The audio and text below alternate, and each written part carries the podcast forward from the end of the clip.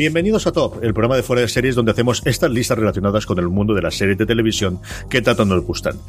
15 días ya, 15 días desde el final de Juego de Tronos y seguimos sin asumirlo y por eso hoy vamos a echar la lista atrás y vamos a escoger cuáles son para nosotros los mejores episodios de la serie. Yo soy CJ Navas y por hablar de esto conmigo tengo a Francis Arrabal. Francis, ¿cómo estamos? Pues resistiéndonos a abandonar Juego de Tronos en fuera de series como podrás comprobar, CJ. No sabemos ya qué, qué, qué podcast vamos a idear para poder seguir hablando de la serie. Y tenemos también a Marina Sus. Marina, ¿cómo estamos? Muy buenas, CJ, ¿qué tal? Con mucha ganas de hablar de Juego de Tronos, porque al final, mira, pues tenemos, hasta que llegue la precuela tenemos que seguir haciendo algo más de Juego de Tronos. Marina. Eh, y es que además te quiero decir, eh, a mi Juego de Tronos yo voy a reconocer siempre que soy fan y que me ha gustado. Yo creo que aquí voy a estar como con perdidos. Va a ser la típica serie que cuando alguien la recomiende a alguien que no la ha visto y le diga, no, tienes que verla, y la otra persona empiece, ya, pero es que me han dicho que el final es muy malo. He puesto yo por detrás en plan de, ¿y qué más te da lo que sea el final? Si te lo vas a pasar súper bien viendo el resto de temporadas. De verdad, qué obsesión, qué obsesión con que el final tiene que ser mm, lo último. O sea, no lo último, sino que eso define toda la serie. Y aparte, es mentira que el final sea malo, Marina. Ya, es mentira. Dicho esto, y hemos, ahora que el 40% de nuestra audiencia ya nos ha abandonado los primeros 30 segundos del programa, gracias a los dos, gracias por vuestra contribución. Vamos con nuestro top, como siempre hacemos en el top, lo que vamos a hacer es repasar del décimo al mejor, en este caso, episodio de Juego de Tronos, de todas y cada una de las eh, ocho temporadas. Antes de eso, yo suelo preguntar siempre, eh, para que nos hagamos un poquito de cómo hemos hecho la lista y cuánto os ha costado, Francia, y luego preguntaré otra cosa que también tengo curiosidad, pero ¿cómo has hecho la lista y cuánto te ha costado hacerla? Pues esta la he hecho de cabeza y eh, lo que he tardado en escribir en un documento de Word los títulos, que también me los sabía de cabeza. Sí que esta serie CJ la tengo ya muy trillada y muy machacada. Esta, esta la tenía muy clara, ¿eh?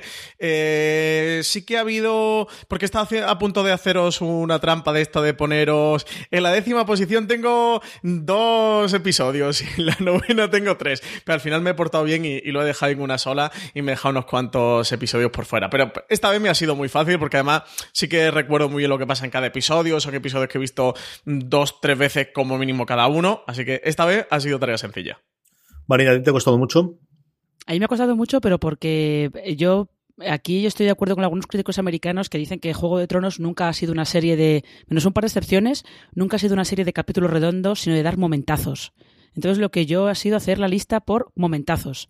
Creo que menos el, el primer puesto, los dos primeros puestos que sí que son más todo el episodio, todo lo demás es en plan de un momento que a mí me parece que está muy bien y eh, ahí he tenido que buscar en qué capítulo es porque algunos los tengo mezclados y he, he ido así, he ido a través de mis momentazos favoritos de Juego de Tronos.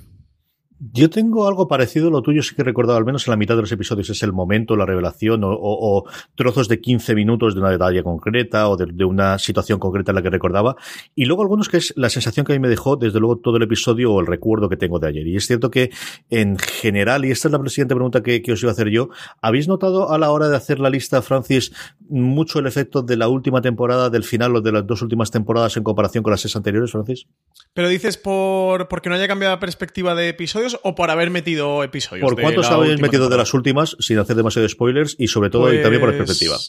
Pues he metido poquitos, ¿eh? me, me, habría gustado meter más. Yo creo que quizás sí que tengo mi recuerdo como momentos más icónicos, cosas que, han pasado ya temporadas más atrás y que tengo más preconfiguradas en mi mente. Y si te digo la verdad, he metido muy poco. No quiero hacer spoiler, pero poquísimos de las dos últimas temporadas. Y son temporadas que a mí sí que me han gustado mucho. Defendí bastante la séptima y defendí bastante la octava. Pero sí que tengo menos, ¿eh?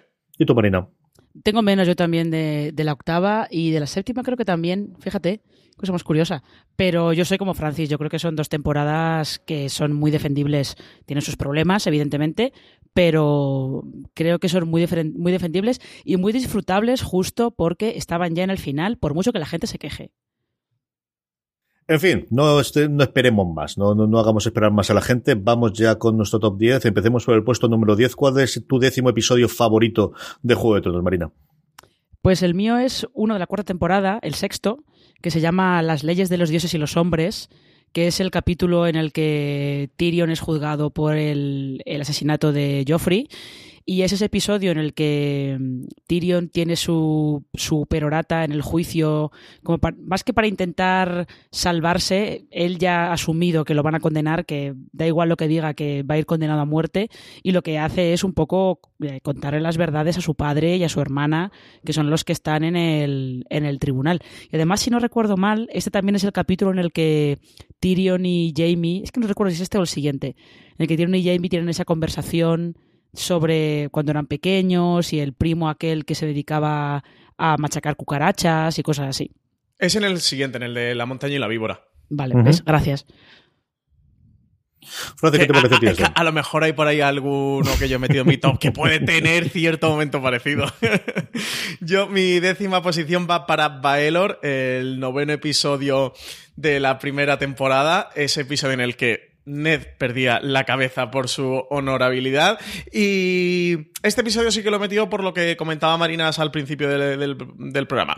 No es un episodio los que vea más redondo de la serie, me parece los 10 más redondos. Sí que es el episodio que por primera vez me dejó tirado contra el sillón de decir qué acaba de pasar. O sea, el, el gran impacto que tuve, mira que ha tenido Juego de Tronos, eh, quizás fue este porque fue el primero de decir, no, no, no, no, no, no, no, no, puede estar pasando de, ah, ahora se van a sacar alguna artimaña. En el siguiente episodio pasará algo de, que nos han engañado que todo esto era una treta. Y no, era verdad. Ned Stark perdió la cabeza y no era el auténtico protagonista de la serie. O a partir de ese momento dejó de serlo porque ya había muerto. Desde luego, sí que para mí es un episodio muy icónico y de los episodios que tengo en mi memoria. Y por eso lo he querido meter aquí en esta décima posición.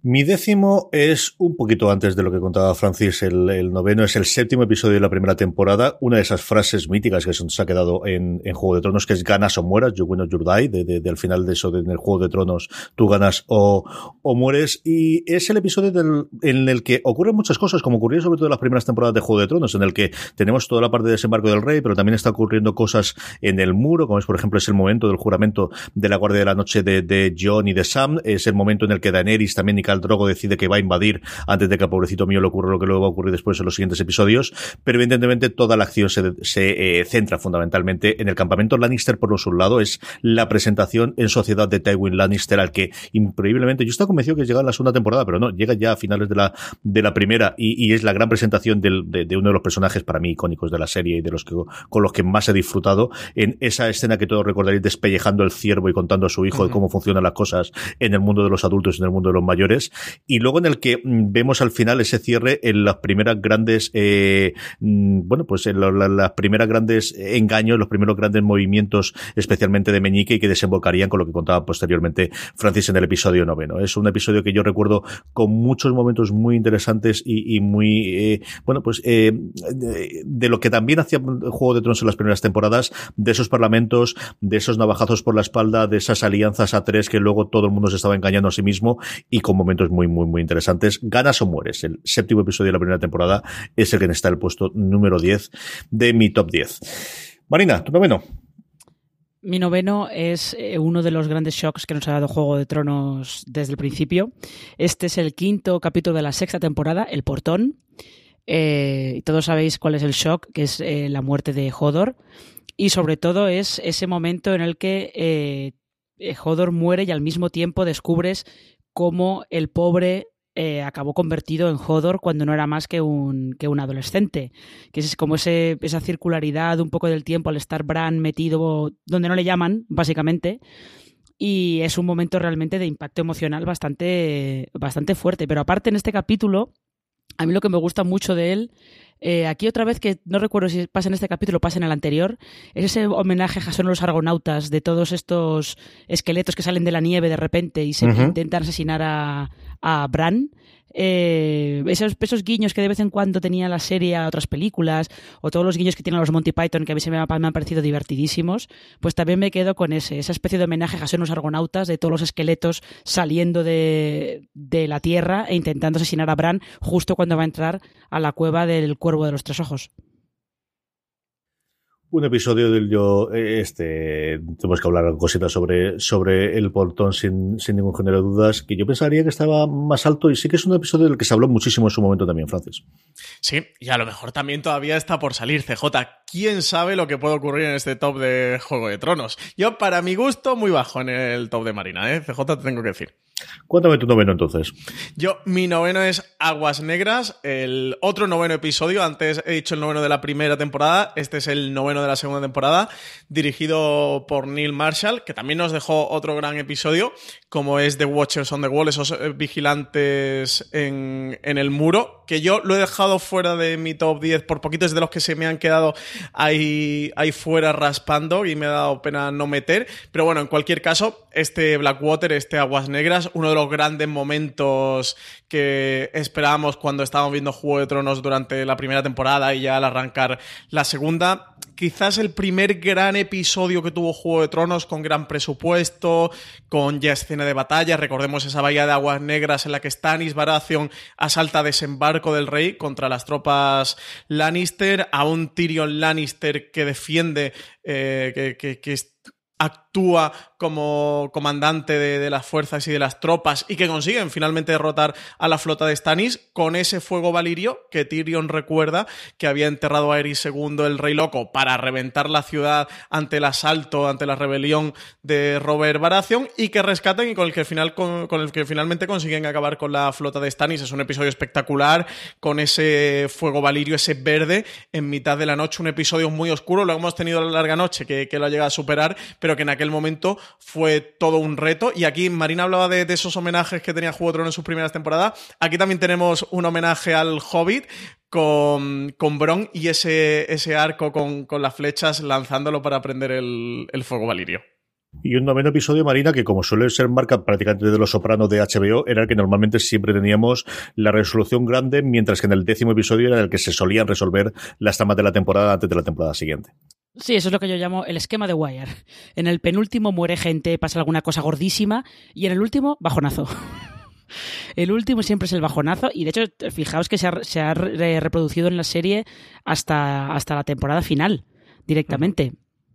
Que una, cosa, una cosa que yo quería comentar es que me acabo de acordar ahora, cuando Francis ha dicho eh, que Tyrion recuerda que Aerys II enterró fuego valirio por toda la ciudad, eh, me imagino que os fijasteis que cuando Daenerys destruye Desembarco del Rey, hay explosiones verdes por todo Desembarco del Rey, de ese ¿Mm? fuego valirio que quedaba sin explotar de Aerys, que explota según Drogon va arrasando toda la ciudad.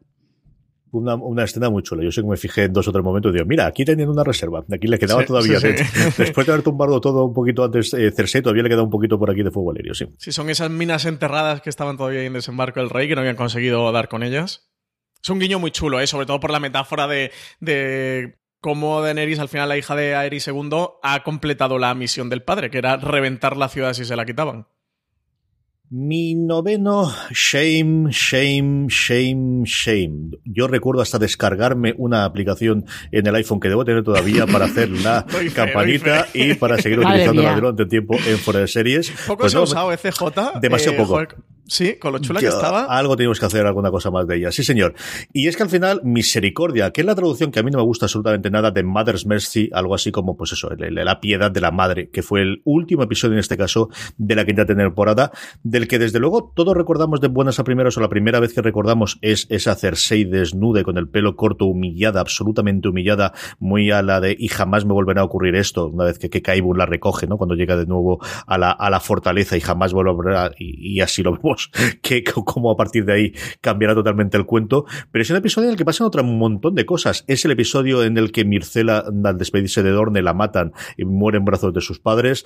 Es el momento en el que tenemos el sacrificio de Shairin o el aftermath del sacrificio de Shairin eh, por parte de, de, su padre. Es eh, un episodio en el que Arya se queda ciega, si lo recordáis, en el momento en el cual ella renuncia. Es decir, pasan un montón de cosas, pero sí es cierto que al final es el único momento en que Cersei se ve ganada por la mano por otro contrincante en este Juego de Tronos, en el que ella sufre esa traición que comentaba yo previamente en Ganas o Mueres en la primera temporada, o que tantas veces a lo largo de toda Juego de Tronos va a hacerlo, es el primer momento en que sufre realmente en sus carnes esa humillación absoluta y total de pasear desnuda desde una punta u otra de desembarco del rey, cosa que no se le olvidaría durante todo lo que quedase de vida. Es un episodio que yo recuerdo sencillamente fascinado de todo lo que iba ocurriendo y sobre todo ese paso final y esa, bueno, yo creo que, que, que, el, momento y junto con la sintonía de, de, Jawadi, que, que, hablaremos muchas veces más de la música que ha tenido Juego de Tronos y qué grandísimo acierto fue, tuvo el, tener a este compositor. Y un final de temporada que, como comentaba antes Marina, no solían ser, solía ser más el, que ha ocurrido eh, o, la conclusión después del noveno. De hecho, es el único, no, tengo alguno más por ahí, pero, pero suelo tener en la lista, tengo muchos más novenos episodios que decimos episodios, pero recuerdo que me gustó muchísimo y por eso está en mi top 10, Misericordia, el noveno episodio de la quinta temporada. Episodio espectacular, ¿eh? ¿eh? Este de a mí de los que también se me ha quedado fuera rafando y es que la quinta temporada es eh, enorme de Juego de Tronos. Para mí, yo no sé para vosotros, ¿eh? Pero me debato mucho entre la quinta y la cuarta. Quizá yo me quedaría con la quinta temporada como mi, como mi temporada favorita dentro de Juego de Tronos. Y el título, este Madres Mercy, este Misericordia, la Misericordia de la Madre, hace referencia a, a uno de los dioses siete de... perdón, a uno de los siete dioses. ¿De los dioses, dioses siete? ¿Esto que es Yoda? De los dioses siete, sí. Es que ya piensa en inglés, Marina. Él tiene ya el chip que inglés y así vamos.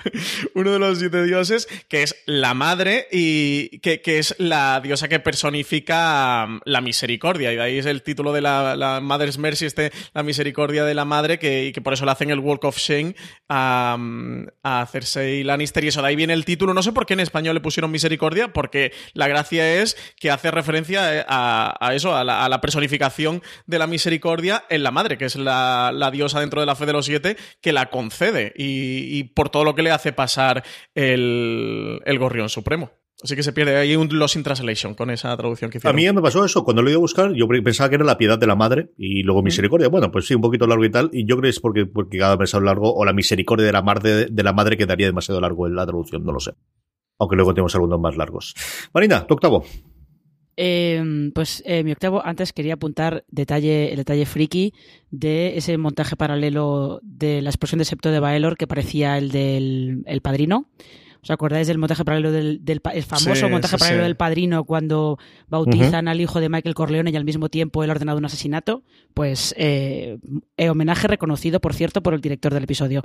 Y después del detalle friki, este del detalle friki, em, mi octavo es uno de la segunda temporada es una temporada que está la pobre como parece que los fans no le tienen demasiado aprecio, pero mm, hay un capítulo que se llama Jardín de Huesos, es el cuarto capítulo de la segunda temporada, y yo aquí lo he incluido solamente por eh, una conversación que tienen Aria, que está escondida en Harrenhal, disfrazada de chaval, intentando disimular que o pasar desapercibida para que nadie sepa que es Arya Stark, y tiene una conversación con Tywin Lannister, una conversación en la que empiezan a hablar sobre, eh, si no recuerdo mal, empiezan a hablar pues de historias pasadas, sobre lo típico, el poder y cosas por el estilo. Y mm, da la sensación en esa conversación de que Tywin sabe quién es ella realmente, pero bueno, lo va a dejar pasar, ¿no? Como que la ve una niña que no, que no, en realidad no es ninguna amenaza. Menos mal que Tywin Lannister la dejó pasar. Sí, señora. Sí, señora. De esto recuerdo yo muy poquito, pero recordaba esa escena que comentabas tú, sí. Francis, tu octavo.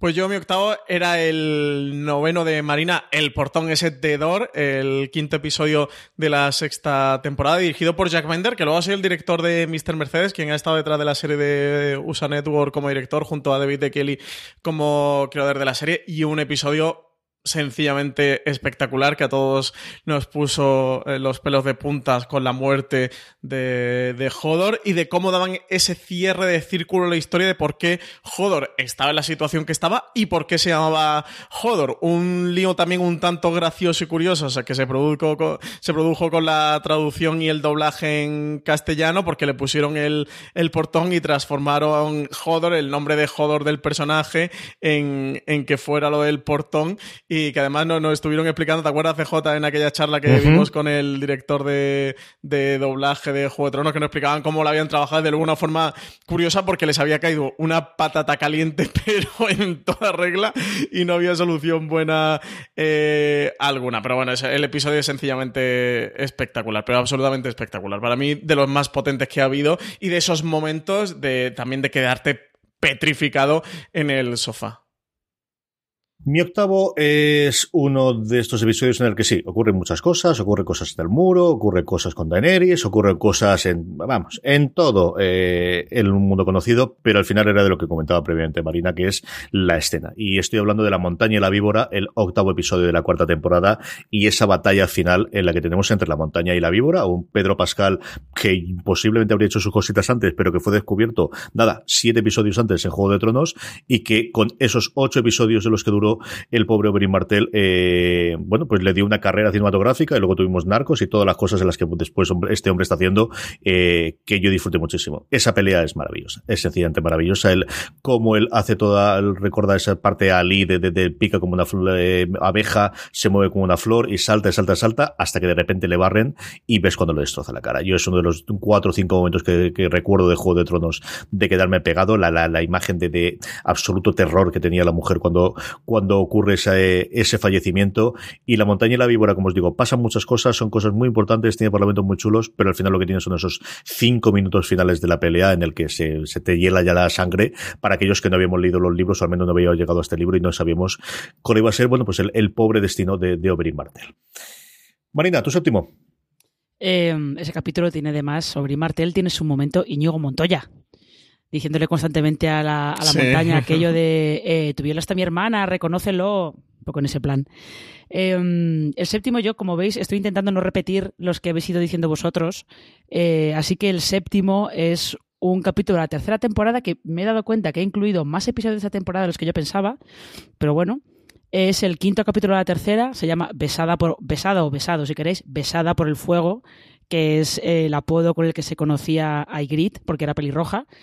Y mm, yo este capítulo lo he incluido por eh, otra conversación, esa famosa conversación de Jamie y Brienne cuando están prisioneros en, en Harrenhal eh, y están los dos en la bañera y Jamie le cuenta mm, le cuenta a Brienne eh, más o menos la historia de su vida y le cuenta realmente lo que hay detrás de, del mote que él recibe de Matarreyes. Y es como la primera conexión real que hay entre esos dos personajes que hasta ese punto los hemos visto como en su propia eh, buddy movie, eh, yendo de un lado para otro en Poniente, que realmente son, eran muy divertidos juntos, pero ese momento ahí en la bañera, esa conversación real, o sea, de, de tú a tú que tiene Jamie con Brienne, eh, es un momento de conexión entre los dos personajes que, que, está muy bien y que define lo que al final siempre fue Juego de Tronos, que era, era una serie de gente hablando. Yo este es de los que, aquí hago un pequeño spoiler, he dejado fuera con todo el oro en mi corazón por la escena que dices tú, porque yo creo que es de los mejores diálogos que hemos tenido en esta serie, Marina. Totalmente, yo creo que sí, totalmente. Francis, tu séptima. Pues la mía es la décima de Marina, las leyes de los dioses y los hombres, ese episodio de la cuarta temporada, el sexto, en el que se produce el juicio contra Tyrion Lannister y tiene uno de los grandes parlamentos que le hemos visto en la serie un personaje que al final, eh, viendo terminada la serie, es de los grandes favorecidos. Eh, le reservan, le guardan también otro monólogo final en el último episodio, otro de los grandes, otro que, que se junta a la colección de Tyrion Lannister. Mira que ya en este momento había tenido y el personaje estaba en alza, pero creo que este es el gran momento donde ya Tyrion explosiona, ¿no? Con, ese monólogo que tiene en, en el propio juicio, un juicio para, para, condenarlo a muerte. A mí me parece uno de los episodios más potentes que ha dejado la serie hasta el momento. Y nada, aquí está, mis 27 posición. Sí, lo de los discursos a Tyrion mal del todo no se le da, ¿no? Al final, no, no se le da. Peter Dinklage los tiene bien encajados. O sea, han cogido un actor perfecto para el, para el personaje y para los retos interpretativos que, que, tenía por delante. A ver cómo se lo dan los semis este año. Yo tengo mucha curiosidad y al final es, bueno, yo creo que, que los propios creadores lo, lo, lo, reconocen cuando al final lo utilizan para dar ese parlamento eh, en el último episodio de, de, la serie para intentar vender la conclusión a la que han llegado ellos de, de cómo tiene que ser el, el futuro de, bueno, de, de los siete o seis reinos y, y cómo tenga que hacerlo es significativo que al final utilicen a Tyrion para intentar, bueno, para comentarnos y para, para vender esa idea a los de allí y realmente a la audiencia, ¿no? Que yo creo que es el, el punto complicado. Mi séptimo hemos hablado antes de él. Yo, este era el episodio que tenía tantas ganas de ver en la primera temporada y de mirar de reojo con cosa que ocurriría posteriormente, sobre todo con la boda roja y alguna cosa más. Pero este es el que recuerdo yo de tengo ganas de ver la cara que pone mi santa esposa cuando vea a Baelor y cuando vea lo que le ocurre al pobrecito Ned Stark, porque de repente Joffrey decide que lo pactado, pues mira, eh, para esto sirve el rey, para que por mucho que pacten y que todo el mundo crea que me tiene controlada mi madre, mi abuelo, la gente que tengo alrededor en el concilio pequeño, lo que tú quieras, ya, ya. Pero al final yo soy el rey, y si en medio del este digo al señor, coja la espada y sírvase del cuello, pues nadie le va a decir que no, y nadie le va a poder hacer cambiar de opinión. Yo creo que es un momento, este recuerdo leerlo yo, porque sí que la primera temporada, leí el libro antes de que se estrenase la primera temporada, tenía mucha curiosidad, cosa que de posteriormente ya no, no ocurriría, porque además me empeñé en leerlos en inglés y, y iba uno con el ritmo que iba, pero recuerdo de eh, el episodio está bien en general, pero desde luego es ese punto, como decía, ¿no? De, la pérdida de la inocencia, de aquí estamos viendo algo distinto de lo que esperábamos ver con una serie simplemente fantástica. Todavía nos faltado un poquito, no mucho, pero es un episodio para empezar a ver un poquito de magia con los dragones. Pero ese episodio de la pérdida de la inocencia, igual que ocurría con los libros, de aquí estamos en otra cosa distinta, o esto es algo diferente de lo que podíamos pensar inicialmente, y esos postes en los que teníamos ahí a Ned Stark sentado en el trono no se van a repetir y no van a ocurrir, ¿no? Y, y ese que además lo sigo teniendo. hemos sido engañados, ¿eh? ese póster hemos sido engañados total. Nos han enseñado. lo tenías en el despacho, lo, tengo, sí, señor, sí, señor, lo sigo teniendo allí junto con los sopranos y todo lo demás, lo sigo teniendo allí. Y, y sí, el, el, primero, vamos, desde Canal Plus, de cuando tenía los derechos de Canal Plus, el que distribuyó Canal Plus, no recuerdo yo cómo llegaría que en mis manos, pero sí, sí, lo tengo y lo sigo conservando todavía. Y debe quedar poco, de eso no, no tiene que ver muchos. De, de, de Net Stark hay un montón, pero con Canal Plus, con el sello abajo, tanto, tanto no debe hacer. En fin. Mi séptimo episodio favorito de siempre de Juego de Tronos, Baelor, el noveno episodio de la primera temporada, sí, sí, es el del cuello de Ned Stark, el de la cabeza, ese mismo. Sí, un, Ned Stark ejecutado por Serilin Payne, que era uno de, uno de los personajes que estaba en la lista de Arya Stark, que finalmente no ha vuelto a aparecer en la serie. Hemos especulado mucho si en la última temporada aparecerían y tal, y, qué pasaría con la lista de Arya Stark, y finalmente eso, Serilin Payne decapitó a Ned Stark y ya se perdió que al final algún que otro, pues eso, hilo te quería quedar perdido de las, de las historias. Tenemos más de uno. Yo recuerdo leer unos cuantos artículos de las 30 cosas que se ha quedado pendiente de Juego de Tronos. Me parecen pocas. Yo creo que más de una, más de 30 tiene que haber segurísimo. Marina, tu sexta. Eh, mi sexta es eh, una de las batallas de, la serie. Creo que debe ser, no es de las más grandes, pero probablemente fuera de las más impactantes porque es la primera en la que vemos el poder que de verdad tienen los caminantes blancos, que es la de Casa Austera. Es el octavo capítulo de la quinta temporada. Y mm, es esa sensación de impotencia que tienen eh, John y todos los demás cuando ven que los zombies los eh, caminantes blancos, los no muertos que están con los caminantes blancos, hay muchos, son imparables y además van son rapidísimos y no hay manera de acabar con ellos porque siempre hay otro que lo, que lo sustituye y que con los caminantes blancos no hay nada que pueda acabar con ellos hasta que John descubre que su espada de acero valirio es lo único que funciona.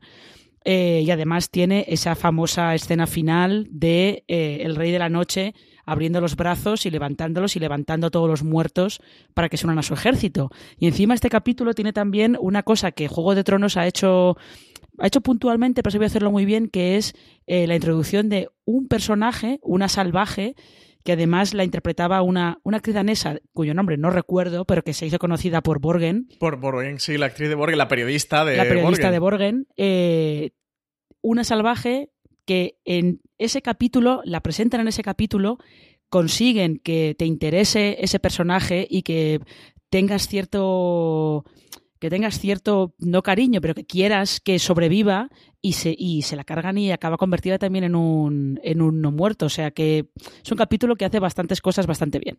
Sí, un Juego de Tronos que ha tenido especial cariño por los, por los actores daneses. ¿eh? Está Nicolas Coster Waldau, que es Jimmy Lannister, pero luego Pilu Asbeck, que es Euron Greyjoy, y esta actriz que no sé si atreverme a deciros el nombre porque tiene un danés muy complicado. ¿eh?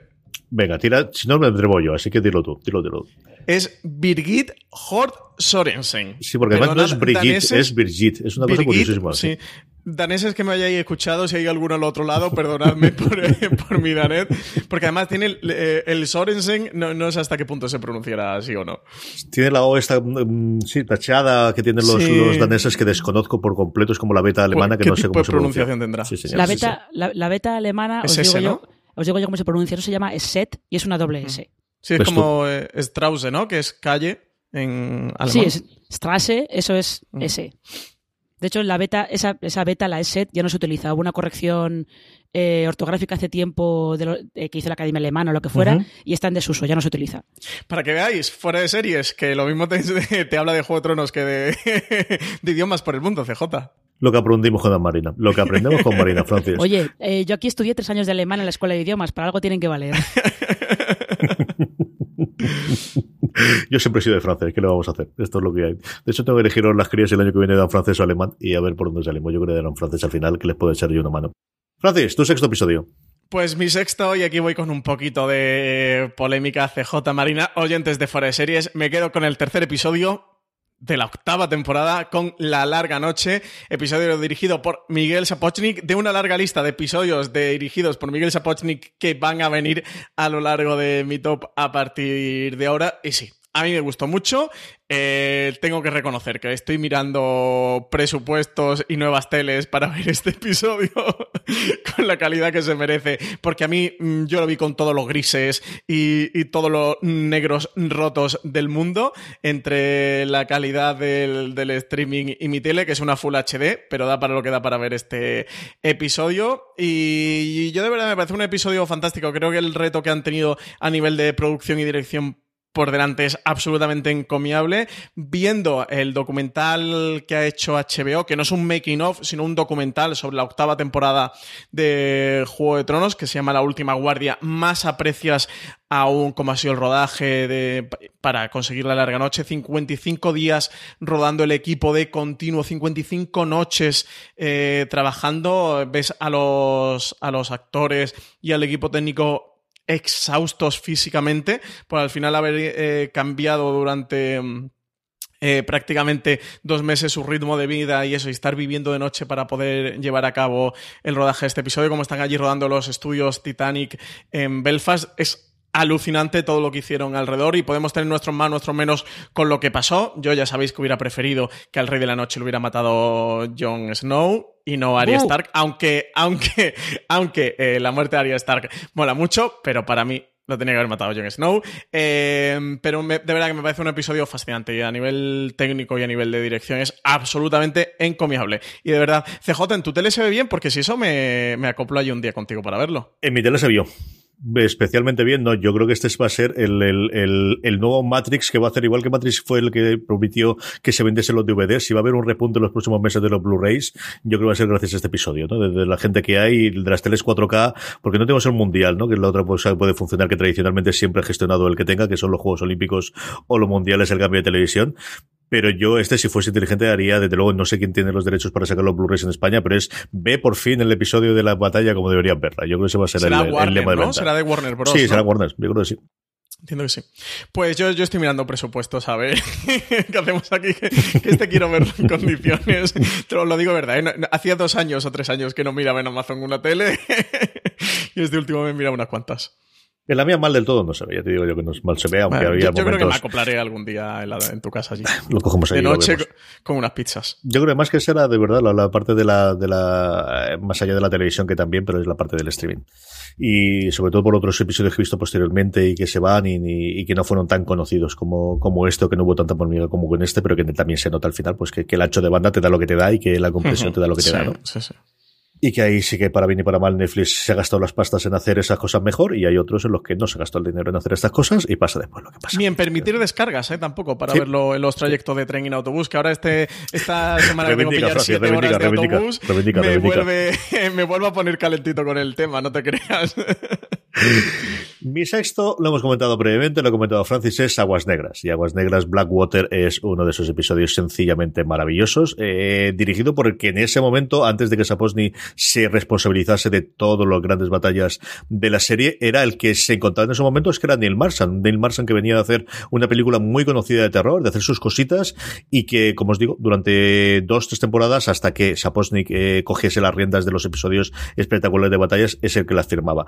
Y era la primera gran batalla de Juego de Tronos, porque habíamos tenido una gran batalla en la primera temporada que no se vio, porque al final lleguíamos el punto de vista de Tyrion Lannister, le daban un golpe en el casco, si os acordáis, en la primera temporada, y ahí se acabó, y lo que teníamos era, bueno, pues que el presupuesto era el que había, y teníamos un presupuesto en la primera temporada para contar las historias a posteriores con personas que iban a hablar de ha sido un éxito o Rob nos ha arrasado y la cosa va así de complicada. La primera gran batalla importante realmente, y además, si yo no recuerdo mal, el primer episodio en el que no teníamos lo que hacía Juego de Tronos de tener cuatro o cinco lugares distintos en los que iba pasando la acción y en el que íbamos repartiendo en los 55, 50 minutos de metraje en, lo que ocurría. El primer episodio en que se centró en un, lugar exclusivo, como fue aquí, Desembarco del Rey, fue en, en Aguas Negras y yo recuerdo disfrutarlo absoluto y totalmente. Creo que era una maravilla de episodio de ver ese Tyrion en su momento quizás más álgido, eh, de ver cómo se comportaba Joffrey, de, esa Sansa que empieza a ver de qué está ocurriendo, que yo lo había visto la primera temporada, de absolutamente todos los personajes que había en, Desembarco del Rey, y el principio del fin de alguna forma de Stannis, que no habíamos presentado, que no conocíamos durante la primera, primera temporada, que se nos presentaba como el que sin duda iba a ser el nuevo rey de, de Poniente y que a partir de aquí vio poco a poco ir cayendo todo su poderío hasta quedarse con él, pues, pues lo que veríamos posteriormente a lo largo de la serie, ¿no? Mi sexto episodio favorito de todos los tiempos de Juego de Tronos, Aguas Negras, el noveno episodio de la segunda temporada. Marina, que estamos ya a la mitad, parecía, parece mentira. ¿Cuál es tu quinto episodio? Pues es uno en el que empezamos a ver cómo Daenerys le empieza a dar la vuelta a la tortilla y empieza, empieza un poco a salir esa Daenerys que veríamos al final, que es el sexto de la primera temporada. Se llama. Nunca recuerdo cómo se llama exactamente en castellano. En inglés se llama eh, A Golden Crown. Yo le he puesto una corona dorada, pero no recuerdo si es la corona dorada, una corona dorada, un poquito por ahí. Que es ese, tiene ese momento en el que Khal Drogo le da el corazón de caballo a Daenerys para que se lo coma, como que ya cimenta definitivamente el puesto de ella como, como la jefa consorte, como quien dice, de la tribu. Y también es el momento en el que Khal Drogo le dice a Viserys que si quiere esa corona de oro que no para de repetir que es suya y tal, él le va a dar una corona de oro y le echa por encima de la cabeza oro fundido y lo mata, evidentemente. Además, este es uno de los pocos episodios que, no escriben ni Benioff ni Weiss. Sabes que en la primera temporada, como ellos iban bastante mal y no llegaban a todo, encargaron capítulos a escritores externos y este lo escribía una, una guionista de ciencia ficción bastante conocida que se llama Jane Spenson ellos aparecen como creadores de la historia. Aquí se llamó Una Corona de Oro, es como se llamó el, el, sexto episodio con ese cambio, con, con esa, eh, bueno, pues ese momento, 22 de mayo de 2011 fue su estreno. Estoy mirando, madre mía, qué tiempos aquellos. Qué jóvenes éramos, Francis. Qué jóvenes éramos. Unos más que otros, más que otros. Ya está. Madre mía, qué de tiempo ha pasado. madre mía, qué de tiempo ha pasado. Eh, bueno, sigamos, porque si no, CJ, sabes que me emociono con estas cosas, que todavía no, no, no, déjate, que estaba mirando eh, sigo de duelo, de los eh, guiones, porque esta temporada, claro, yo recordaba el episodio de Martin, que durante los dos primeros años recordaba, por ejemplo, que Aguas Negras, que he recomendado antes, era el episodio que él escribió en la segunda temporada. En la primera hubo otro de Brian Kochman, que ha escrito bastante a lo largo de toda la, serie, y como decía eh, Marina, yo creo que es el único episodio, por lo que estoy viendo, al menos en Wikipedia, que tiene toda la fiabilidad que tiene, como podréis comprender, pero al final es de donde sacamos, que la historia es de Benioff y Weiss y el guion, como decía ella, de Jane Spencer junto con ellos dos, que yo creo que aparecieron porque al final los royalties son los royalties y no vas a negarlo, pero sí, sí. Es el único en el que tienen eh, esa división de créditos que es muy habitual, sobre todo en las series antológicas, de por un lado eh, historia de o, inspirado en la historia de tal y el guion como tal transformado de otro. Es el único de toda la serie que lo tiene aquí y, el único eso. No escrito por en las primeras temporadas por ellos dos o por Martin o por Kochman que, que siguió escribiendo, pues como digo, simplemente, por ejemplo, el segundo episodio, un caballero de los siete reinos de, la última temporada también lo escribió, ha estado toda, ha sido la tercera parte. En Casa Austera creo CJ que estaba acreditado Dave Hill. Mm, Creo que sí, me suena que sí, eso. Cogman está en varios, por ejemplo, en la de la ley de, los dioses y los hombres que hemos hablado antes, ese estaba firmado por Cogman, pero creo que el de Casa Austera estaba Dave Hill. Yo sí. Puede ser porque Dave Hill es el otro, es la, cuarta pata, en las últimas temporadas ha sido la cuarta pata, y esto es lo que han comentado mucho, sobre todo las periodistas estadounidenses, de que ha habido muy pocas mujeres eh, escribiendo o dirigiendo capítulos, sí, porque estaba en las primeras temporadas estaba Vanessa Taylor, que pues estuvo en las primeras temporadas solo, este capítulo de Jane Spenson, y luego directoras creo que solamente ha estado Michelle McLaren, me parece que en la tercera temporada. Sí, combinado con, con, con alguna de las cosas que estaba haciendo, pero sí, poquita cosa más. Francis, ¿tú quinto? Pues yo quinto, mi quinta posición es el noveno, otro noveno episodio, este de la tercera temporada, es Las lluvias de Customer, episodio dirigido por David Nutter, que ha sido el director principal de la última temporada, la octava ha dirigido tres de los seis episodios, y eh, que no fue director Marina del primer episodio eh, de Juego de Tronos, que es el de Timothy Van Patten. Ah, eras tú el que pensaba que había sido Nutter. Ese no lo dirigió, eh, que quede claro. Pero sí que dirigió Eres tú el que, pensaba que había dirigido Natter. David Natter, por otro lado, durante mucho tiempo era como el director de cabecera de los pilotos de la CBS. Sí, sí, tienen su haber un, montón de, pilotos, pero el de Juego de Tronos fue de Timothy eh, Van Patten, que en el gran angular de ayer estaba, yo estaba convencido en que había sido David Natter, ¿no? Eso, pues bueno, fue el director de las lluvias de Customer. yo creo que el, no sé eh, cómo lo veis vosotros, si consideráis que puede ser el episodio más influyente o más decisivo de Juego de Tronos, ese episodio que provoca eh, la eclosión del fenómeno global de, de Juego de Tronos con todo el tema de videoreacciones que ocurrió y si la gente con, con el episodio de Baylor que hemos comentado antes en el que le corta la cabeza a Ned Stark, de repente fue un shock de decir esta serie es muy diferente a todo lo que estamos viendo en televisión, las lluvias de Castamer ya fue la consagración absoluta y desde luego sembró una cuarta temporada que recordemos que también tenía todo el rodaje en, en España, que ya aparecía la, la trama de Dorne, de, de Pedro Pascal, eh, con, con ese fenómeno global o ese boom global, pero sí que este noveno episodio de la tercera temporada fue una auténtica eclosión. Y hablabas tú antes, CJ, al principio de Ramin Javadi y todo lo que ha aportado a Juego de Tronos con la composición de su banda sonora, la versión de las lluvias de Castamer, que suena en este episodio cuando se cierran las puertas, eh, se le ponen los pelos de punta a cualquiera. ¿eh? Es absolutamente terrorífico. Y tengo que decir, porque si no, no voy a quedar a gusto, que aquí hay una persona presente que ha visto a Ramin Javadi tocando en directo la, banda sonora de Juego de Tronos. Nada, a escasos metros, viéndole las legañas a, a, Javadi. ¿Y lo hacía bien o no, Francis? Púntame. Pues, ¿qué te voy a contar que, que no sepáis? Espectacular. Pues especialmente mm, bonito porque las lluvias de Cast también lo estuvo tocando y fue espectacular, pero tocó el en órgano.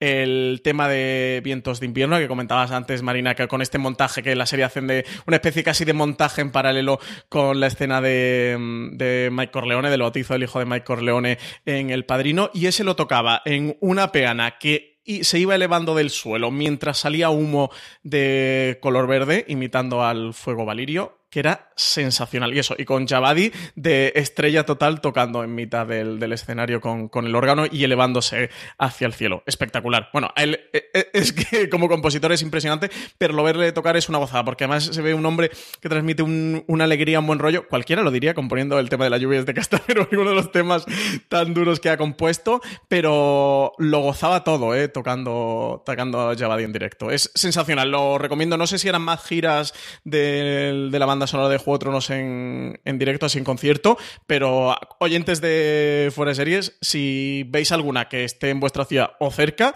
desde luego que os lo recomiendo que vayáis, porque es una experiencia única si sois fans de, la serie. O en Londres, que al final coger un avión es muy barato a día de hoy. Lo complicado es que luego te pues lleve el coche, pero vamos, que a día de hoy Yo fui a Barcelona a verlo y no creo que me saliera más barato que ir a Londres. Ya te digo yo que no. Ya te digo yo que conforme estoy viendo los precios yo de los aves para Madrid y de los aviones para Londres, sale más barato cruzar el, estrecho sí, sí, que Madrid. Sí, señor.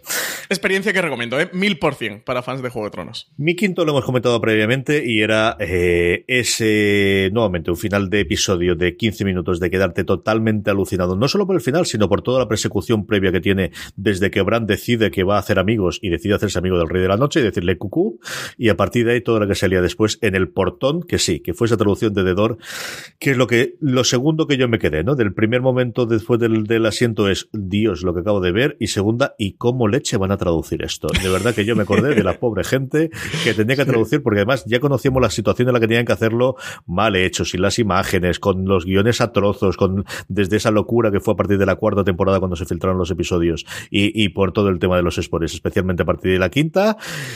Y qué locura, qué absoluta locura. Y al final, pues sí, se le dio la solución que se le pudo dar, se les salvó con el portón para toda la gente que la vio. Yo recuerdo esas dos semanas que entonces se tardaban prácticamente entre el estreno en versión original y el doblaje, que luego se fue acortando a, tener el estreno simultáneo, pero en esa época se estrenaba primero en versión original subtitulada y posteriormente llegaba el rodaje a la semana o las dos semanas de qué van a hacer, qué van a hacer, qué van a hacer, qué van a hacer y comentárselo a todo el mundo que tenía. Un episodio nuevamente con muchísimas cosas que ocurrían a lo largo y ancho del, mismo, pero que se queda con esos últimos 15 minutos, con esa persecución absolutamente loca de, historia de terror, de los mejores momentos de terror que hay, posiblemente con, con esos 10 minutos que hay en, en la gran batalla de la última temporada, ¿no? De, de Aria en la librería, es quizás las dos grandes escenas de terror que yo recuerdo eh, físico en el en, en, todo Juego de Tronos. De Dor, o El Portón, como vimos aquí, el quinto episodio de la sexta temporada es mi eh, quinto episodio favorito de todos los tiempos de Juego de Tronos.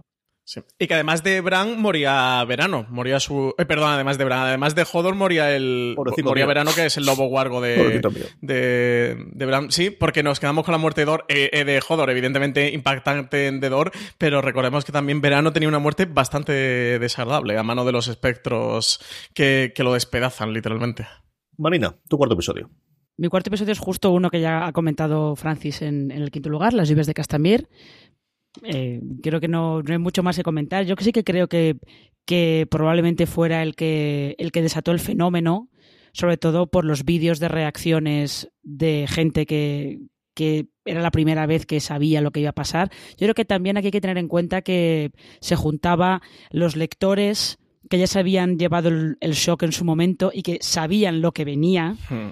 en este capítulo y se pasaron o nos pasamos toda la tercera temporada en plan de a ver cómo nos muestran la boda roja y luego pensando de sobre todo protegiendo esa información. Eso fue bastante curioso porque durante toda esa temporada eh, los lectores en ningún momento dejamos entrever, sí, fuimos muy pesados diciendo que iban a pasar cosas muy gordas, pero no dejamos entrever qué es lo que pasaba para que los que no habían leído los libros se llevaran el, susto de su vida, básicamente. Entonces yo creo que ahí se juntó todo para que al final se desatara un poco, un poco el fenómeno. Y antes, eh, perdón, yo antes he confundido... Eh, el, el, final de temporada de la quinta temporada con el final de la sexta. Estoy, estoy, muy tonta, pero bueno. Sí, te refieres a Vientos de Invierno, lo del montaje en paralelo. Exactamente. Francis, tu cuarto.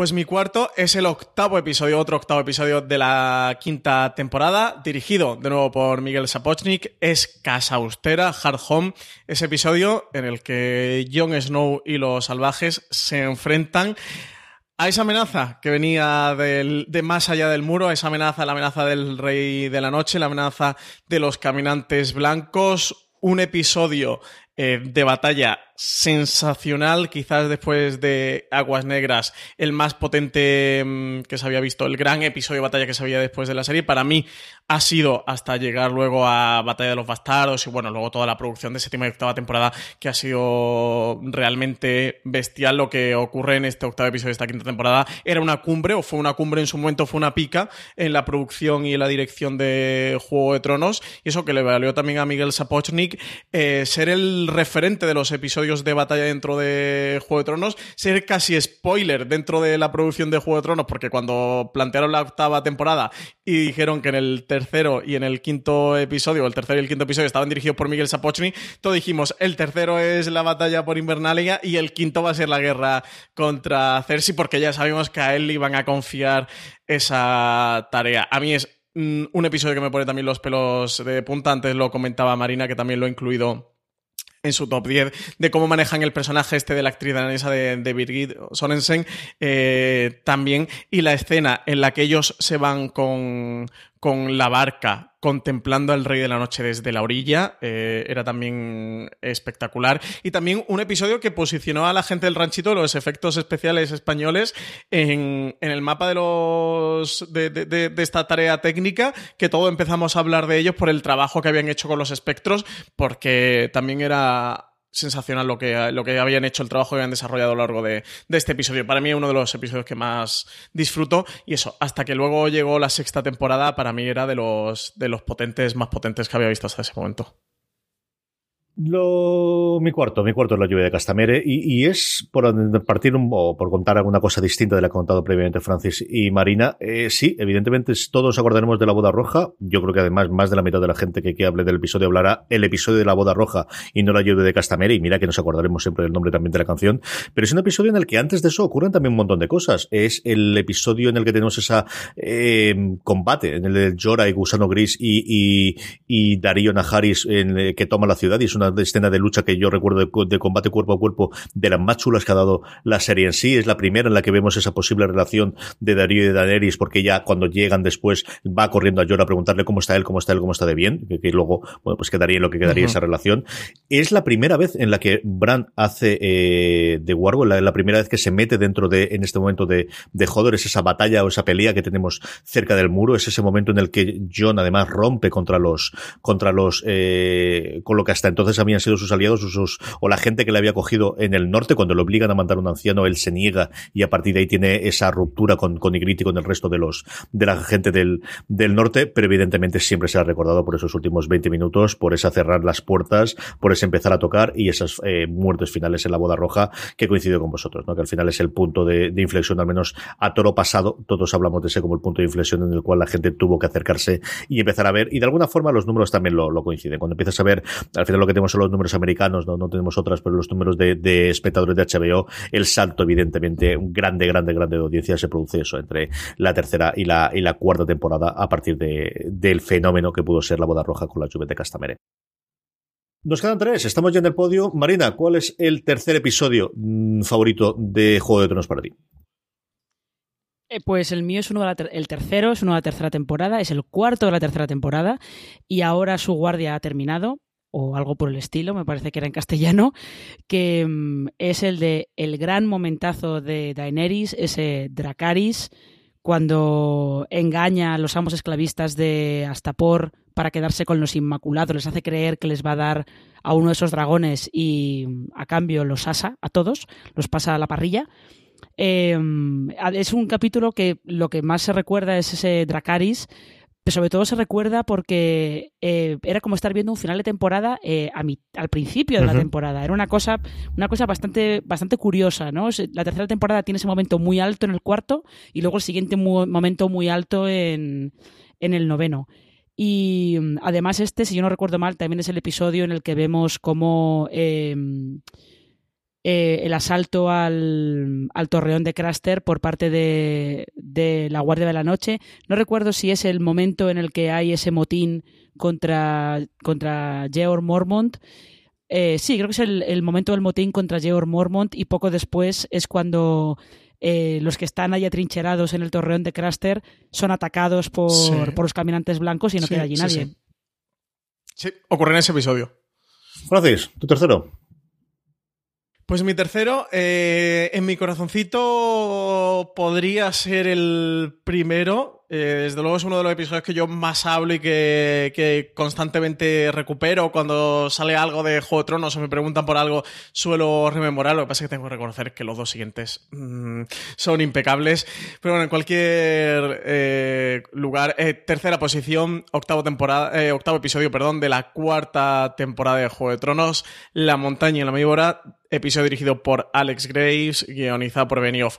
Y veis, episodio que ya he comentado también antes Marina, episodio que recordamos, sobre todo al final, por ese enfrentamiento final de entre la montaña y la víbora, que eh, termina, desgraciadamente, para todos los que nos habíamos hecho fan de, de Pedro Pascal, de, de, su personaje, que fue una irrupción total, que aparece en el primer episodio de la cuarta temporada, es de los, de los personajes que menos tiempo ha estado en Juego de Tronos y que sin embargo mejor recuerdo ha dejado entre los fans o que, que, se ha convertido en un personaje icónico en tan poquito, tan poquito tiempo. Este episodio, eh, si antes hablábamos de la lluvia de Castamer, y lo esperado que era por los lectores que, que se juntaron para, para, ver ese episodio, para ver la serie cómo, cómo, hacían la boda roja. También el de la montaña y la víbora era otro de los episodios muy esperados por los lectores, que también la gente se, se rejuntó para ver eh, la batalla. Pero yo sobre todo recuerdo por esa escena que comentaba justo Marina cuando hablaba del episodio, que es el diálogo que tienen entre Jamie y Tyrion, en el que Jamie va a la cárcel a verlo después de, del juicio y después de que finalmente pues la víbora haya perdido a manos de, de, la montaña, tienen ese diálogo en el que Tyrion se plantea, eh, se, le viene a la memoria aquella historia que él vivió de pequeño, que era con su, con su primo Orson, su primo Orson Lannister, en el que veía que se pasaba todas las mañanas o los días en el, en el jardín aplastando cucarachas con, con una piedra y eso lo hacía un día y otro día y otro día y otro día. Y él bueno, pues le cuenta a Jamie que, que ha pasado parte de su vida buscando, que, que, estuvo buscando en bibliotecas a ver si encontraba una respuesta a aquello por qué ocurría y que nunca eh, había encontrado la solución de, de, de, por qué su primo hacía eso, ¿no? Y que nunca había conseguido encontrar en un libro el porqué de aquella situación y que finalmente lo había comprendido y que simplemente era porque podía. Es una gran metáfora, una gran paradoja, eh, toda aquella situación, aquella anécdota que recuerda a Tyrion frente a su hermano, frente a Jamie, para hablar de lo que justo le está ocurriendo a él, ¿no? De, de, por qué le ocurre a él todo eso, por qué su padre, eh, Tywin, lo ha maltratado siempre y por qué todo el mundo lo ha maltratado siempre y lo, y lo ha arrinconado. Y era pues eso, simplemente porque podían, porque era gente mucho más poderosa que él. Creo que ahí en el personaje Tyrion se produce un punto también de, inflexión, Jamie liberándolo y él finalmente se fuga, mata al, al padre, a Tywin Lannister, y finalmente se fuga de desembarco el rey, emprende su viaje que luego dará con, con Daenerys y se pondrá a su servicio como mano de la reina. Pero a mí ese momento, esa escena en la celda entre los dos personajes, entre los dos hermanos, con toda esta anécdota, que me parece una gran metáfora de lo que realmente ha ocurrido en Juego de Tronos, de todo lo que pasa es porque hay personas poderosas que se pueden permitir actuar como quieran actuar, que también podría ser un gran discurso de la historia de la humanidad o de la historia eh, medieval con, con monarquía me parece de los grandes momentos de, de, Juego de Tronos. Y eso, y encima acompañado por la batalla entre la montaña y la víbora, que yo tengo que reconocer que era Team La Víbora y, y, salimos perdiendo, pues sin duda es uno de mis episodios favoritos y es mi corazoncito casi que hasta que, que podría ser el primero. Mi tercer episodio lo hemos comentado previamente, lo habéis hecho y además hemos repasado las la cosas más importantes, es eh, Hard Home o Casa Austera. Me cuesta horror decir siempre Casa Austera con este episodio. Yo creo que es el mayor espectáculo, sobre todo por improvisado. Yo creo que a partir de ahí sí que le empezamos a pedir ese plus más a Juego de Tronos de alucíname o déjame alucinado o impresióname. Pero hasta entonces no lo esperábamos tanto y yo creo que esto lo hace con creces. Esos últimos 18 minutos, igual que lo comentaba previamente con, con el portón, esos eh, últimos 18 minutos que tiene eh, Casa Austera de todo el, combate, acabando con ese eh, elevar de brazos de, del Rey de la Noche. Como Marina comentaba, el cómo es posible que nos creen un personaje de la nada y que empaticemos tantísimo con él como es con esta actriz danesa de nombre absolutamente impronunciante para los, para los peninsulares, como comentaba Francis antes. Es, es un episodio que yo recuerdo dejarme en el filo de la, de la, del sofá y decir, quiero volver a verlo. Y además yo juraría, si no de ver un mentrovato, de volver a ponerme otra vez la batalla entera, desde el principio. De, quiero volver a ver esto. Y la última además en la que John Nieve mmm, lo vemos de una forma bastante competente. Luego el pobretico mío, cada vez que le coge una batalla, la cosa o mete la pata o le hace meter la pata. Malo, sí. Pero si hay esa, esa cosa que siempre nos cuenta de, es que es un gran estratega, yo creo que el único gran momento que tiene en toda la serie es aquí, de una situación absolutamente desesperada, hace lo que puede para que la gente salga por ahí dispuesto a sacrificarse, que eso el pobretico sí que lo ha hecho siempre. ¿eh? O sea, esto de estar dispuesto a sacrificarse por los otros, lo de genio militar, pues igual que su padre. Sí, para algunas cosas, no para otras. Pero, pero ¿quién ha dicho quién ha dicho que en la serie que John es un gran Todos estratega? los personajes Yo... de Juego de Tronos, Marina. No hay ni pero, uno solo pero, que no diga es un gran, es un gran sí, actor. Sí, sí, sí, sí, sí. Pero te, te, os prometo que yo esa, esa parte me la he perdido de la serie o directamente mi cerebro no la ha registrado. Porque no recuerdo ningún personaje que diga que es un buen estratega. Le dicen que es un buen líder pero no que tengan idea de cómo de cómo tener, de cómo montar una estrategia militar y nada por el estilo. Que es un buen líder, que se sacrifica por la gente, sí, pero os prometo que esa, ese elogio me lo he perdido. Pues lo buscaremos dentro del foro. Yo igual tengo yo la sensación. Joder, pero... no la hagas caso a Marina, que es una hater de Jon Snow. No, no la hagas caso. Tú no la escuchas, tú sigue. Marina, tu segundo.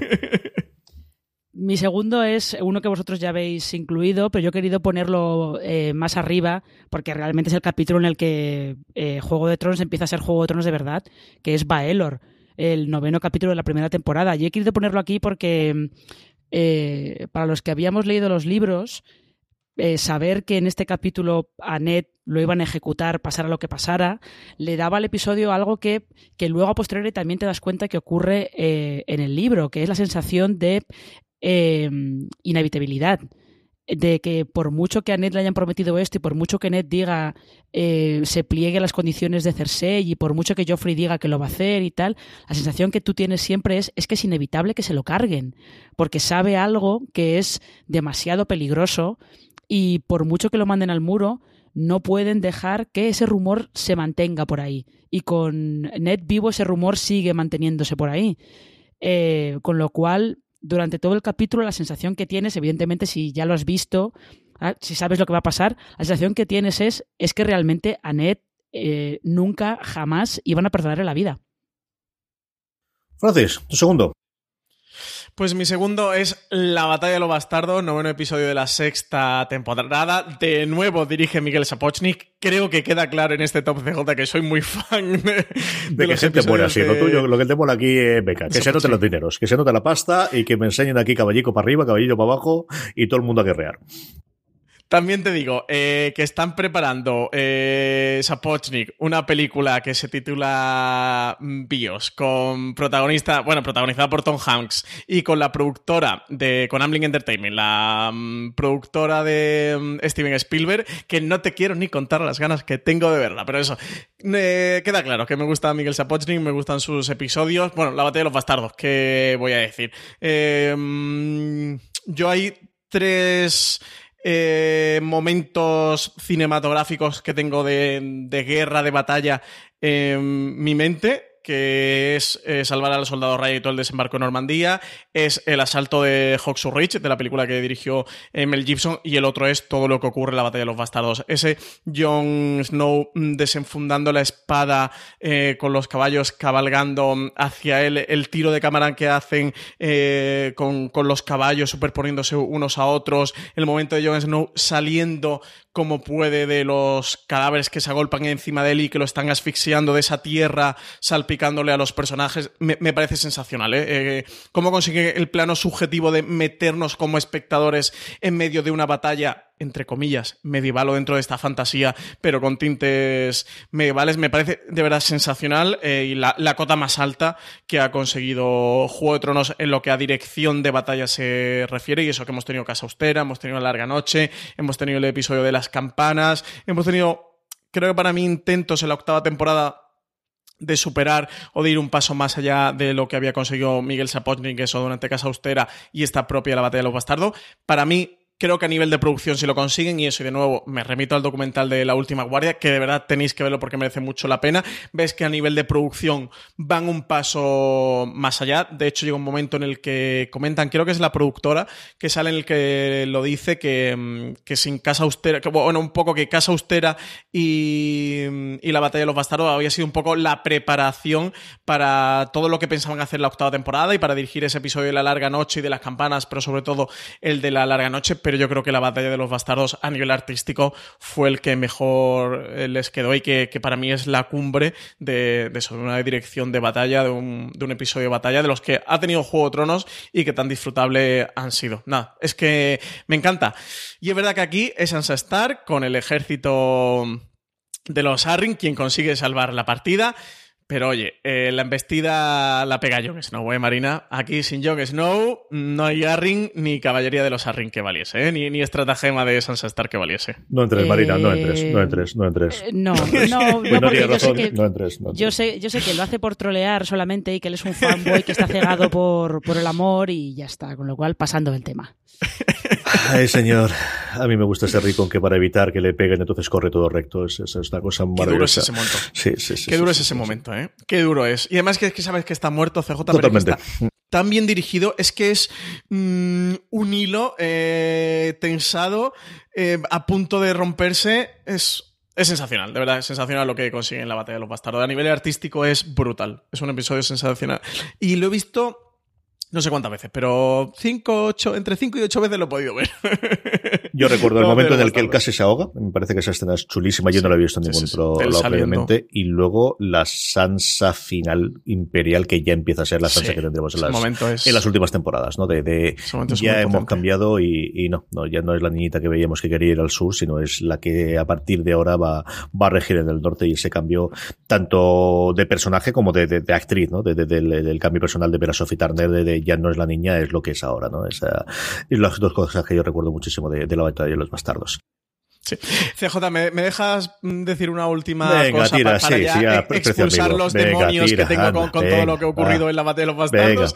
A ver, que es verdad que al final aparece Sansa Stark con el ejército de los Arryn y son los que consiguen mm, desequilibrar la balanza y que gane eh, los Stark frente a los Bolton y derroten a Ramsay Bolton. Pero pero como hay gente que, que defiende que comenta de Sansa Stark es la que gana la batalla invernalia, perdona, pero no. Sansa Stark aparece con sus eh, caballos Arryn y los Bolton los hubieran arrasado. Es Jon Snow con las tropas de los Stark los que consiguen mm, que la cosa esté ahí ahí y derrotarlos. Que Sansa aparece con el ejército Arryn y lo desequilibra y finalmente consigue la victoria. Sí, que gane Sansa Stark la batalla con los ejércitos Arryn. No. Así que lo siento mucho por los que siguen defendiendo aquello, pero no. María, los últimos dos minutos, córtalos, edítalo y quítalo y no hay, ningún problema. Ahora se lo digo yo para que lo quite y ya está. es que me lleva los demonios con todo este tema. Mira, ¿para qué? o sea, Sansa tiene mucha virtud y ha hecho cosas muy positivas. Ahora, darle la victoria a la batalla de los bastardos me parece lo más injusto, que no desenvaina ni una espada. Pero, pero vamos a ver. Eh, en fin, solamente voy a decir que John, eh, eh, John, o sea, que Francis es casi más cabezón que John y John es muy cabezón, ¿eh? O sea que lo voy a dejar ahí. Soy, Marina, soy tan fan de Kit Harrington y de Jon Snow como el, como el, el doble, este, el actor así secundario que sale, el Andy McClay, Andy McClay. que, que, casi llora cuando le da una sudadera a Kit Harrington de los Stark, pues creo que soy, estoy ahí ahí con, con McClay, ¿eh? de, de, fan de, de Jon Snow y de Kit Harrington. Mi segundo episodio favorito de Juego de Tronos, y solamente nos quedará a partir de aquí el uno, es el único episodio que en español nadie jamás lo va a llamar por su nombre en español, porque para todo el mundo el primer episodio de Juego de Tronos, sí, en ese 2011 remoto, se llama Winter is Coming. Nadie, nadie se va a llamar Se acerca el invierno, que es como realmente lo dijeron, porque es de las pocas frases hechas que al final se nos ha quedado el Winter is Coming, y es Winter is Coming, y siempre es Winter is Coming para absolutamente todo.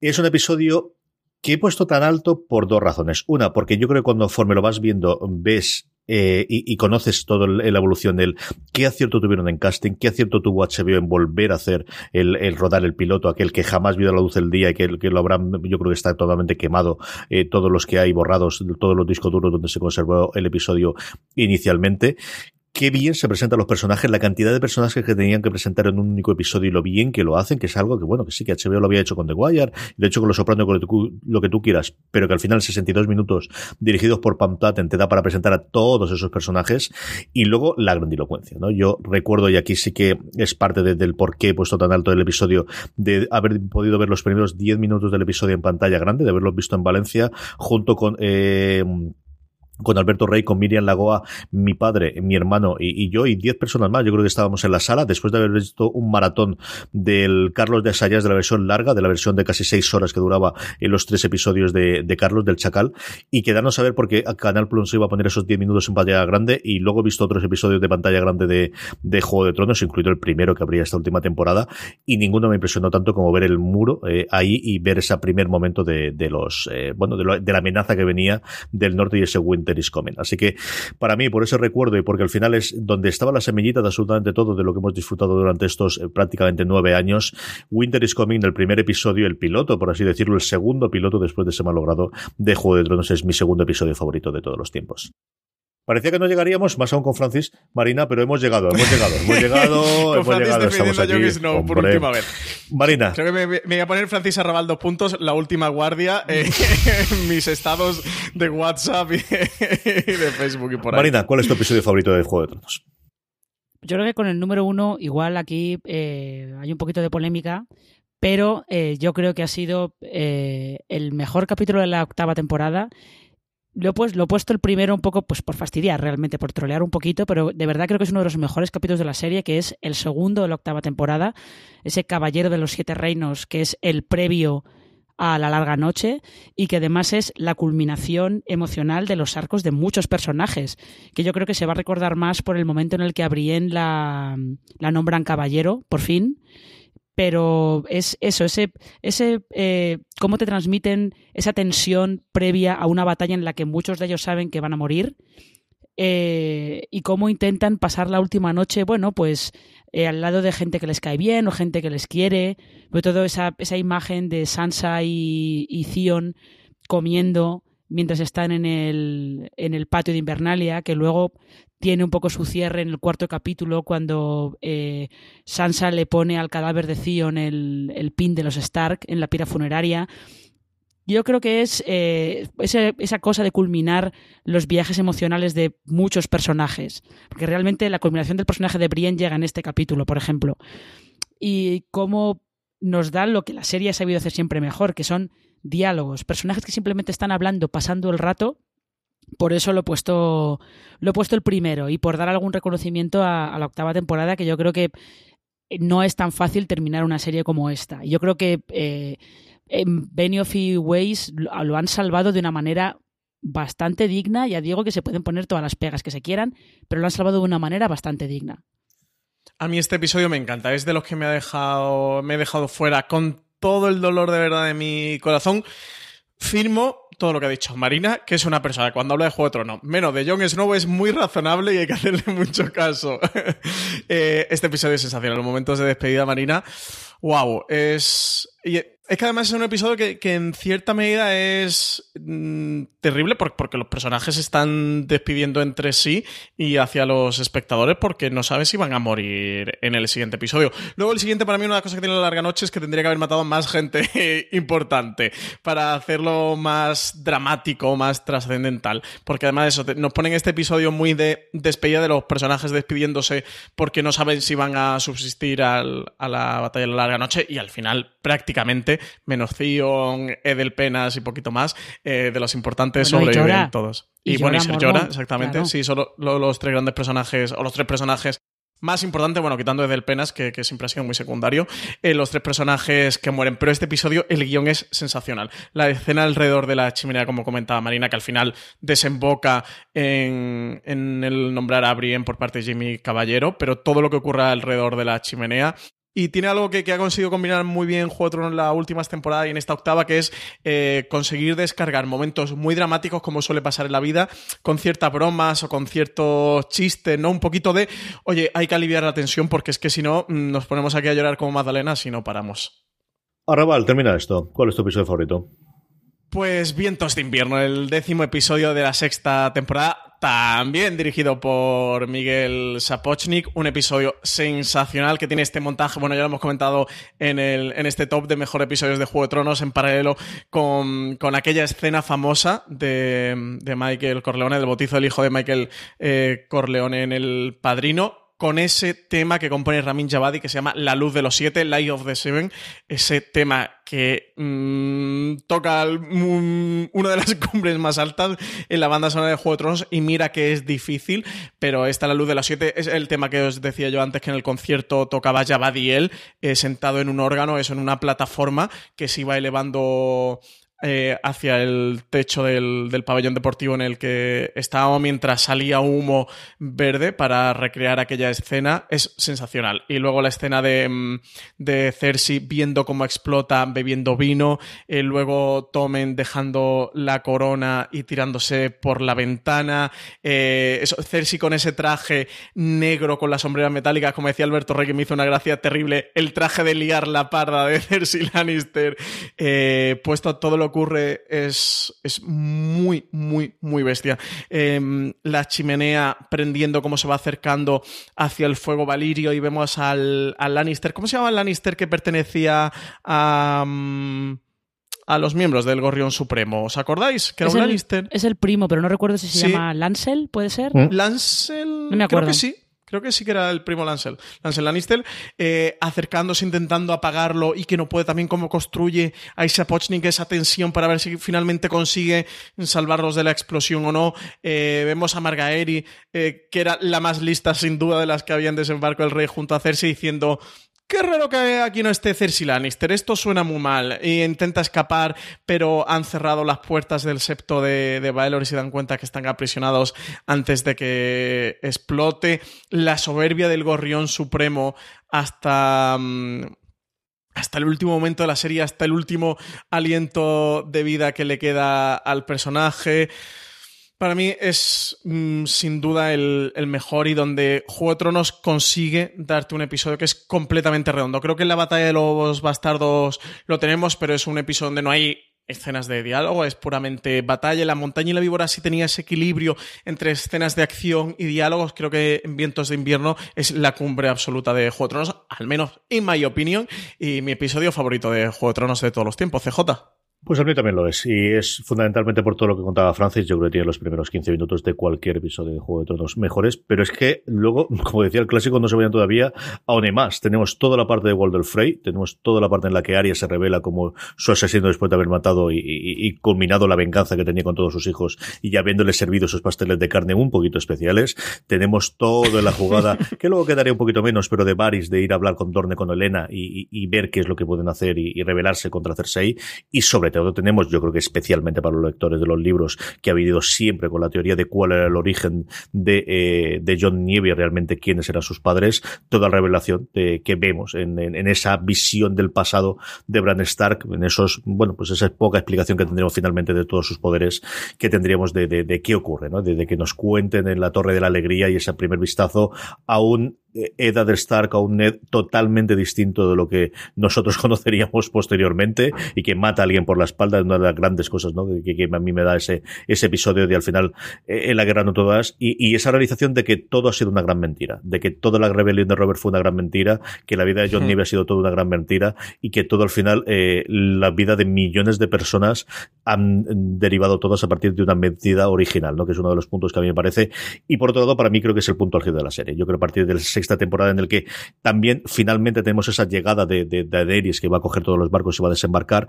cuando por fin vamos a tener ese encuentro y los personajes cada vez están más cerca, que es una de las cosas que siempre se achacaba la serie de está todo el mundo tan desperdigado, tendremos esa séptima y octava temporada, si es cierto que con menos episodios, que yo creo que nunca llegarían a estar a la altura de lo que estuvo en este sexto episodio, en Vientos de Invierno, que igual que para Francis Arrabal es mi episodio favorito de siempre, de Juego de Tronos. Y con esto terminamos el, top, salvo que tengáis algún episodio más que os haya quedado por ahí en el de tintero. Yo hay varios de los que comentó Marina que tenía. Yo no sé si Marina si tienes alguno más por ahí o Francis tenéis alguno más por ahí. Marina, ¿tú tienes alguno más que quieras comentar? Eh, yo te, había incluido algunos que habéis ido nombrando vosotros, eh, pues como Aguas Negras o Vientos de Invierno, entonces directamente los he quitado de mi lista y así he intentado eh, repetir lo menos posible, pero algunos al final pues no se podía. Pero sí, sobre, yo tenía por ahí también los aguas, aguas negras, vientos de invierno, el Winter is Coming de el primer episodio, y creo que tenía alguno más de la segunda y, y alguno más de la de la séptima, pero lo que me pasa es eso, que yo recuerdo momentos, pero luego no me acuerdo de qué capítulos son, como la primera, el primer encuentro entre Tyrion y Daenerys y esa primera conversación que tienen, por ejemplo, que nunca recuerdo si es de la sexta temporada, qué capítulo de la sexta temporada es, pero más o menos los que tenía en la lista que no han entrado en mi top ten, lo habéis, los habéis mencionado vosotros. Francis. Yo estoy un poco igual. La mayoría de los que también tenía que me ha dado un poquito de pena dejarme la habéis mencionado vosotros, como era Caballero de los Siete Reinos, ese segundo episodio de la octava temporada, el cuarto de la tercera, el de Y ahora su guardia ha terminado. Se acerca el invierno, el primer episodio de, de la primera temporada para mí también podría estar aquí, o el de Mother's Mercy, el de Misericordia, que lo has mencionado tú, CJ. Sí que hay uno que, mm, que, no hemos mencionado ninguno, que es The Children, los niños, el décimo episodio de la cuarta temporada, el episodio en el que están Aria y, y, el perro también es uno de los que más me llegó a gustar. Y también uno que tuvo una gran escena de batalla, aunque para mí no tan importante como, como algunos de los que hemos visto después, es Botines de Guerra, The Spoils of War, el séptimo episodio de la cuarta temporada, que también me gustó bastante.